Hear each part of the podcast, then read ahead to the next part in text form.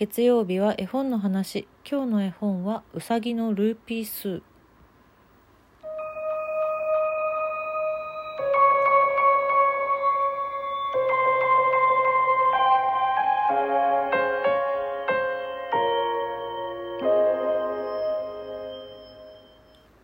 遅くなりました。月曜日の分です。絵本の話でございます。今日から1ヶ月間今流したジングルを使わせていただこうと思ってます。こちらはジングル応援団っていうラジオトークのイベントでいただいたもので専門学校 ESP エンターテインメント東京のサウンドクリエイターコースの学生さんとのコラボコラボキャンペーンで「角さんの旅の星」というジングルを私1ヶ月間いただきました。素敵でしょすごく素敵でしょ？これ月曜日だけじゃなくて私金曜日も同じ音ちょっと使わせてもらおうかなと思ってます。1ヶ月間。よかったらこちらも。引き続き楽しんでいただければ幸いでございます。ずっと使いたいこの曲。やっぱりめっちゃ素敵。大好き。ありがとうございます。さてそんなわけで。1月中はうさぎの絵本うさぎ年なんでね。という縛りでやっておりますけれども本日は「うさぎのルーピースー」という絵本です。このルーピースーの発音が私の今の言い方で合ってるのかどうかちょっとわからないんですけれども違ったらごめんなさい。ちょっと私の初読みはこういう感じだったんだけど。合ってんのかな？わかんない。間違ってたらすいません。こちらの絵本は土井かやさん作絵で小学館から初版発行されております。2006年に小学館から出た絵本なんですけどもこちらはすでに絶版におそらくなっています。ただ、えっと、去年の1月からこの作者の土井かやさんがご自身で復刻されたペーパーバッグ絵本が販売スタートしております。こちらはまだ買うことができます。ペーパーバッグ絵本っていうのはうんとまあ、簡単に言ってしまうとその表紙も、えっと、中の紙と同じ紙質なのかなを使っているその薄いタイプの絵本なんですけれども小学館バージョンとちょっとあのそこからまた新しい絵が入っていたりとかあとちょっと文字の入り方が小学館からまた変わっていたりとかそういうのもあってこちらの方も十分素敵なので販売サイトのリンクを貼っておきますのでよかったら是非覗いてみてください。土井かやさんの絵本が私は大好きなんです好きな絵本作家さん誰ですかって聞かれたら一番に名前が出るのが土井かやさんですもう学生の頃に初めて土井かやさんの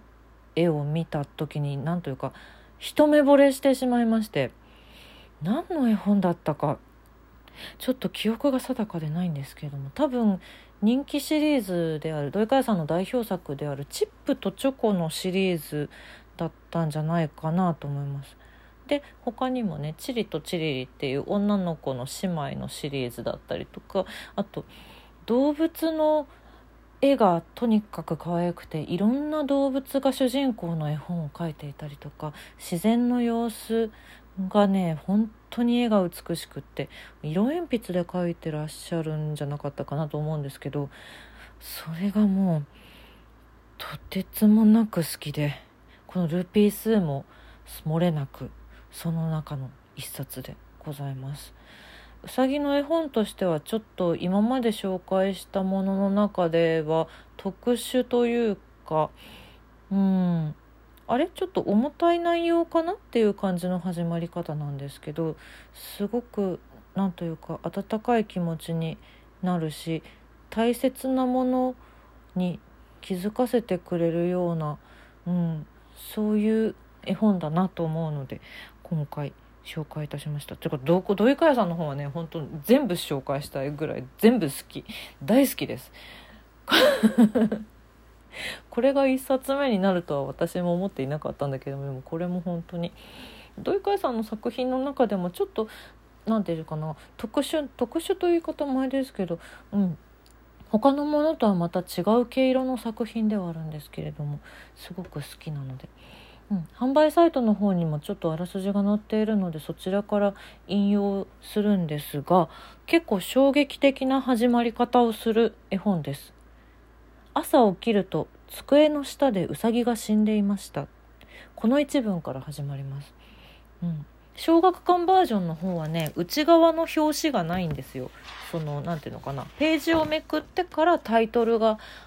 書いてあるページっていうのが大体あるでしょ？本っていうのは。あのペーパーバック絵本の方にはそれが入ってるんですけど小学館の方にはそれがなくってうさぎがこう地べたというかまあそのだから机の下だから草の草っぱらとかではないんだよね。絨毯なのかな。そういうところであの茶色いうさぎが目を閉じて倒れている。そういうイラストのところに朝起きると机の下でうさぎが死んでいましたっていうこの文章が入っているんです。うん。なかなかびっくりするちょっとドキッとさせられる始まり方なんですけど、うん、なので死がテーマの絵本と言っていいのかなと思います。でねえっ、ー、とこれを見つけるのはもちろんこの机の机の下で死んでいるっていう文で始まるので机の持ち主、まあ、家の家主であるのであろうおそらく女性人間の女性の目線で描かれてるんですけどなんか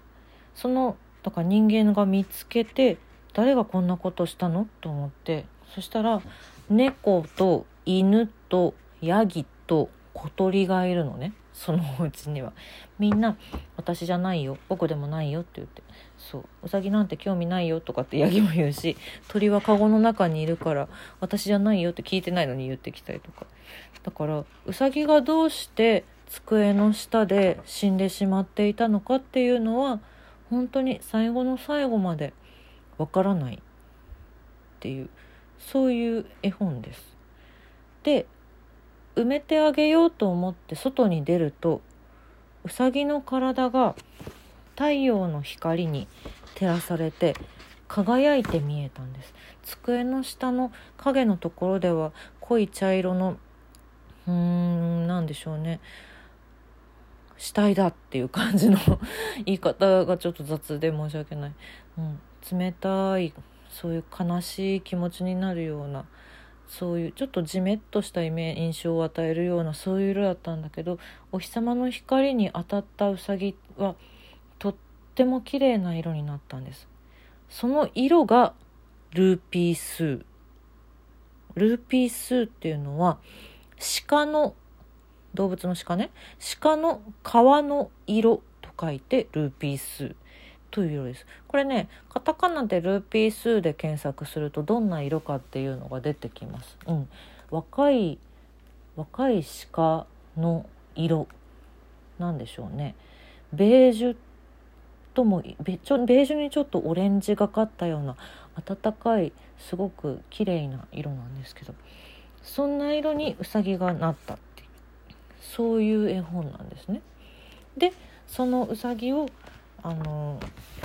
土に埋めて返してあげるあげて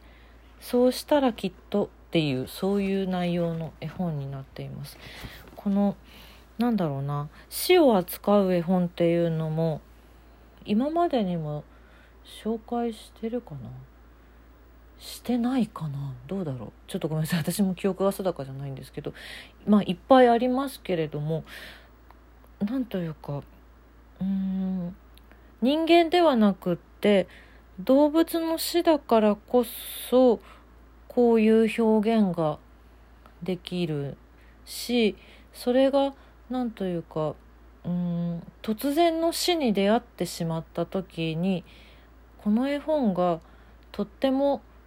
あのいい意味で未来を向けるなんていうか手助けになるようなそんな絵本だなと私は思っています。うん、土井かやさんっていうこの作者のね絵本作家さんは今とっても自然に囲まれた場所にアトリエを構えてそこにお住まいなんですよ。なのでおそらくこのあの机の下で死んでいるうさぎを見つけた人間の女性っていうのは土井かやさん自身のをなんか投影した絵なんじゃないかなと私は想像してるんですけど、うん、この森の中にお家があるみたいな描写もあるんだあの見返しの部分にあるんだけどそれも土井かやさんのアトリエに私お写真でしか拝見したことないですけどちょっとあの近しいものを感じているのできっとそれが舞台になっているんじゃないかなと私は思っているんですけど、あのー、その自然の描写動物たちの描写この動物はねうさぎだけじゃなくって猫犬ヤギ鳥がこれこの絵本には出てくるんだけどがまずとっても美しい。この色鉛筆ででここまでふわふわの毛並みを表現できるのっていう私が初めて見た時にもそれに一番衝撃を受けたんですけどでそのうさぎは死んでしまっているからあのもう動かない存在ではあるんだけれどもそのなんだろうな毛並みのふわふわさは死体であってもずっと残っているしでそれがお日様の光に当たってすごく綺麗に輝くっていうその描写。そしてあのうさぎを囲むお花たちとの絵が出てくるんですけどそこに描かれているこのルーピースーと名前を付けられたうさぎのさっきよりずっとあったかくなる表情みたいなのがすごく心にグッとくるのよね。でお花も美しい。美しいしなんだろうな。静かに泣いてしまう絵本なんです私は。うん、これ本当に土井かやさんの絵ってずっと見ていたくなる絵がすごくぎっしりでで特にこの絵本は1ページ1ページ大切に大切に読みたいっていうそういうすごく素敵な絵本です。